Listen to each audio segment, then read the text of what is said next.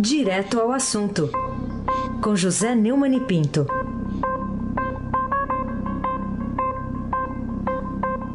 Neumani, bom dia. Bom dia, que seja melhor do que ontem. Raíssen Abac, o craque. Bom dia, Carolina Ercolim, tintim por tintim. Bom dia, bom dia. Bom dia, Almirante Nelson e o seu pedalinho. Bom dia, Diego Henrique de Carvalho. Bom dia, Macir Biasi. Bom dia, Emanuel Galícia Isadora Bonfim. Bom dia, ouvinte da Rádio Eldorado 107.3. Aí, Abac, o craque.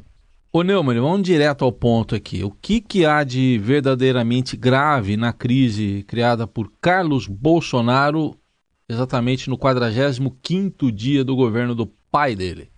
Aí sim. É, o que há de mais grave é uma crise ser criada pelo filho. Né? É, aliás, você. A primeira pessoa que eu ouvi falar em filhocracia foi você. Então você deve ter criado esse neolo. Você é o, é o Guimarães Rosa do rádio, né? é, criou essa, é, um, esse neologismo. Está no editorial e, de hoje. É o título do editorial do Estadão hoje. Né? Eu também usei é, a palavra num, no um comentário que eu fiz no meu é, canal de YouTube, né? Agora, o editorial do Estadão é, é definitivo a respeito disso. É um editorial daqueles históricos. Né? Eu, é, apesar de já ter sido lido né, aqui no, na programação, eu gostaria de repetir o último parágrafo, porque eu acho que é o que resume bem a grande é, preocupação que a nação tem de ver, se ver de repente na criação de um novo estilo um novo regime, né? um, um novo é, sistema de governo. Né? Ah, no, no Estadão Notícias, eu, eu, eu fiz um comentário sobre duas coisas que, estão, que são gravíssimas e estão passando despercebidas. Né? É, a primeira coisa é que o PSL, que é o partido do presidente, está sendo acusado de ter praticado a coisa mais sórdida que a velha política inventou, que é o fundo partidário pelo qual é, bilhões de, de, reais são gastos pelos partidos saídos da bolsa do contribuinte, que não tem nada a ver com isso. E a segunda questão, uma questão de grave de segurança nacional, que é o presidente, primeiro, ficar à disposição do filho número dois, o Carlos Bolsonaro, dia e noite. É, e, ao mesmo tempo, lhe dar as senhas de acesso e governar pelo Twitter. O Estadão já fez um editorial também muito interessante e hoje repete no editorial que Twitter não é diário oficial. Né? Agora eu vou reler ah, o, último, o último parágrafo que eu acho que resume muito bem o que eu tinha a dizer. Né? Essa bagunça é um preocupante indicativo da desarticulação do governo às vésperas de apresentar ao Congresso sua proposta de reforma da Previdência. Em condições normais, já não seria nada fácil obter os votos para aprovar essa reforma. Diante do enfrentamento público do presidente com gente do seu partido e dentro do governo, motivado pelos interesses pessoais dos filhos, será muito mais difícil convencer parlamentares de outros partidos a se juntar à base. Assim, um governo que tem pouco mais de 40 dias parece precocemente envelhecido, consumido por lutas internas que, como um reality show, podem ser acompanhadas ao vivo pelas redes sociais. Jair não é bom pai não soube ensinar a seus filhos os limites de comportamento que devem respeitar. E os meninos não são bons filhos. Não percebem que, agindo trefegamente, podem comprometer a presidência do pai. Se a família tivesse lido Kant, saberia que o homem não é nada além daquilo que a educação faz dele. Eu até cheguei a usar num, num, num dos comentários que eu fiz ontem a respeito desse absurdo que é essa filocracia do governo Bolsonaro, é, outro escritor, Zé Bento Monteiro Lobato, que naquele famoso almanac né, da, é, do Jeca Tatu, dizia que ou a saúva é, destrói o, Brasil, o Brasil destrói a saúva, ou a saúva destrói o Brasil. E eu digo que o, ou o Bolsonaro acaba com a filocracia, ou a filocracia acaba com o governo dele, e em consequência com o Brasil que está tentando sair de uma crise terrível instaurada pelo petismo exatamente com um presidente eleito para fazer isso. Carolina Ercolim, tintim por tintim. Bom, vamos falar então sobre a relação de Carlos Bolsonaro e com o primo dele de confiança, o Léo Índio, é, que desfila pelo centro do poder sem cargo, sem função, como também disse e relatou a reportagem do Estadão ontem. É, o Estadão ontem relatou a história do Léo Índio, que é uma história que é, mostra mais um dos problemas do bolsonarismo. O bolsonarismo é um é, que foi eleito para ser o antipetismo, termina repetindo práticas do petismo. Né? Uma das práticas era a famosa, o, o, o famoso alvará, que o, o crachá é, que o Bunlai tinha é, pela, ao passear pelo Palácio do Planalto sem ter que tá, prestar conta a, a, ninguém, nem da segurança, nem das portarias. Agora tem um Léo Índio, que é de confiança do Carlos Bolsonaro, que por sua vez não é nada. O Carlos Bolsonaro é vereador no Rio. É, o, o, fato de, é, de, permitir com que ele é, participe da intimidade do poder sem ter cargo, mostra que realmente é, o, o Bolsonaro pode estar cometendo um erro grave que pode estar nos levando a todos para a cucuia, Heisenbach, o craque. Neumann, vamos falar da, de uma prática já antiga, aí, o, o uso do fundo partidário. É, que poder de sedução que tem esse fundo partidário, até para quem foi eleito pregando a nova política? É uma prática da velha política que está se repetindo na nova, assim como, por exemplo, o rachuncho. O episódio do Flávio Bolsonaro na Alerj, Assembleia Legislativa do Estado do Rio de Janeiro, é, mostrou a suspeita de que aquela, aquele Rachid, né, que é os deputados estaduais, vereadores, deputados federais senadores nomeiam assessores de no mínimo 10 mil reais por mês. No caso da Alesp de São Paulo, a Janaína falou que são 32 é, assessores e devolvem a parte do leão né, para os parlamentares. O poder de sedução é aquilo que o Caetano Veloso definiu em Sampa, e não só em Sampa, né? No mundo inteiro, né? que é o poder da grana que constrói e destrói coisas belas. Não é verdade? Carolina Colim, tintim por tintim. É isso. O que Rodrigo Maia é, quis dizer ao lembrar a Bolsonaro que ele não preside uma associação de militares, mas a República toda, o Neumann? Bom, vamos ouvir então o Maia, Almirante Nelson, por favor. Rodrigo Maia, presidente da Câmara. A impressão que dá é que o presidente está usando o filho para pedir para o bebê não sair. E ele é presidente da República, né? Ele não é mais um deputado, né? ele não é presidente da Associação do, dos Militares. Então, se, essa, se ele está com algum problema, ele tem que comandar a solução e não pode, do meu ponto de vista, misturar a família com isso, porque acaba gerando insegurança, sinalização, uma sinalização política de insegurança para todos. Você transformar isso numa crise dentro do Palácio do Planalto, eu acho que é risco muito grande né, para um governo que precisa sinalizar liderança, né, unidade, porque vai ter desafios importantes, começando pela Previdência. Rapaz, eu nunca pensei que eu ia fazer o que eu vou fazer agora. Eu vou dizer que eh, eu quase me dispensei de comentar diante do comentário tão lúcido e tão corajoso do Rodrigo Maia. Porque eu fico lendo aqui, não, porque os generais é isso, os generais aquilo. É, os generais estão querendo proteger o Bebiano. Os generais é, não, não concordam com esse poder excessivo que os filhos do Bolsonaro é, exercem. Mas nada até hoje do que eu li e ouvi se compara em lucidez e em coragem com o que o Rodrigo Maia disse. E é.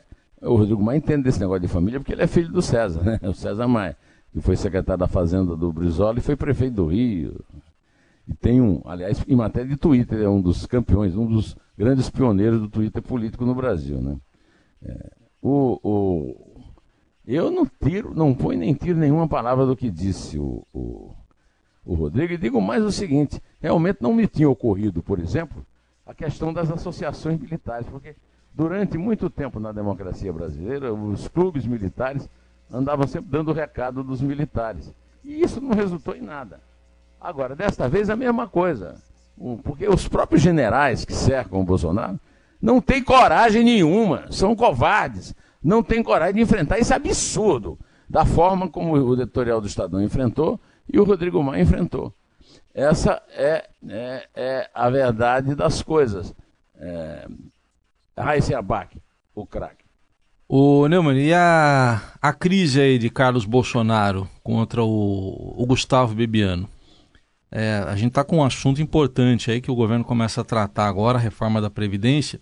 Dificulta essa votação, essa aprovação, apesar da definição já do projeto, que foi feito ontem pelo Bolsonaro, é, e do clima favorável que poderia, da população a ele, que poderia ajudar no Congresso? Heisen, é, Ontem, ontem eu vi uma palestra assustadora e brilhante do economista Samuel Pessoa, que é colunista da Folha de São Paulo e que falou no auditório do Estadão. Essa palestra fala da crise em que o PT eh, afundou o Brasil, e é uma crise gravíssima, uma crise que torna as contas públicas impagáveis, e ele deixou bem claro que a reforma da Previdência é o primeiro passo, é aquele é aquele sacrifício necessário que todos têm que fazer. Primeiro, é, vai ser difícil passar no Congresso, e ele lembrou o seguinte: tem ainda a justiça a ser superada. A crise da Previdência é o primeiro passo de uma caminhada muito longa. E a lembrança do Rodrigo Maia, do, dos clubes militares, a verdade é essa: nós estamos sofrendo o fato de que o, o, o, Bolsonaro saiu da casa dele é, para a, a presidência da República sem ter administrado nada, nem a casa dele. Então é, é uma falta de experiência que pode estar nos levando a mais um mergulho é, no desconhecido. De qualquer maneira, a minha esperança em relação à questão da Previdência é que eu ouvi uma voz lúcida de alguém que conhece, que é o, o, o Rogério Marinho, ex-deputado lá do, do, Rio Grande do Norte, do PSDB, e que fez a, a, a reforma trabalhista e agora tá é o secretário do Paulo Guedes encarregado disso. Aliás, eu ia pedir para o Almirante Nelson, porque eu acho que é o melhor resumo do que foi a notícia importante de ontem, da questão da idade mínima, eh, que você se referiu, é, está na, na, na declaração do, do Rogério Marinho. Por favor, Almirante Nelson. A equipe econômica defendeu para ele 65 anos iguais para os dois gêneros, né? O, e uma transição é, de 10 anos. Né? Essa era a ideia da equipe. E após uma negociação com o presidente, o resultado é 65 para homens, 62 para mulher, para mulheres, né? E uma transição é, de 12 anos. Nós ouvimos, inclusive, uma explicação da Silvia Monteiro lá para o Emanuel Bonfim, agora há pouco, deixando claro que essa, o tempo da transição foi uma espécie de compensação, né? a redução do tempo de transição para a, o, o, a equipe econômica aceitar a ordem, aceitar não, né? Cumprir a ordem do presidente de, de, de haver uma diferença entre mulher e homem na idade mínima, né? É, então vamos ter problemas. E, e se é, nós continuarmos a ser governados pela filiocracia, é, essa coisa aí não vai andar bem. Era o caso, realmente, de cada filho do Bolsonaro cumpriu o seu dever aonde deve, para onde foram destinados pelos eleitores. Né? O senhor Carlos no Senado, o Eduardo na Câmara dos Deputados e o, e o Carlos na Câmara Municipal do Rio de Janeiro, que está precisando é, é, de força é, e de boa gestão, que parece no seu caso dele. Carolina Ercolim, tintim por tintim. Vamos continuar aqui. Enquanto o país está se contorcendo aí nessa crise, o Supremo está discutindo algumas pautas de costumes, né? Um papel que o legislativo gostaria já de entrar de cabeça, mas vai acabar tendo que esperar um pouquinho por conta da reforma da Previdência. E anuncia que convocará o ministro da Educação por uma, aquela frase infeliz que a gente até comentou aqui sobre o canibalismo do brasileiro no mundo, né, quando viaja. O Supremo Tribunal Federal sempre se metendo no que não deve. É, as pautas sociais são problemas legislativos. Nenhum ministro do Supremo foi eleito.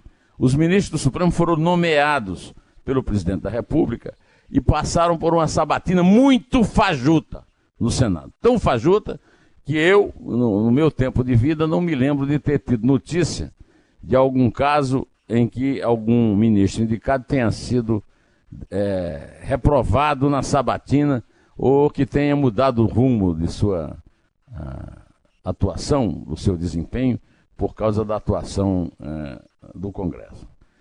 O, o, Estadão publicou anteontem uma pauta de pautas de costumes que o STF é, está promovendo e tem agora uma longa discussão sobre o crime com, com, contra um, uh, os crimes contra a homofobia, que já o, o Celso de Mello, o decano, como sempre, produz pérolas de inutilidade. É, o que ele fala tudo é muito pomposo e muito inútil.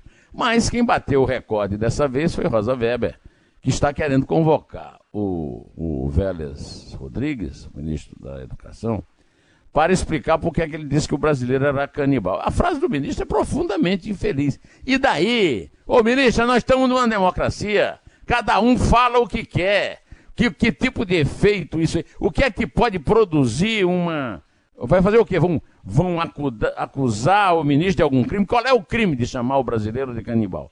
É, ele, eu, inclusive, critiquei aqui, que ele nem sabe o sentido da palavra canibal. Canibal é, é, é, o, é, o, é a prática de, de, de, animais de consumirem carne dos seus iguais. No caso do homem, carne humana.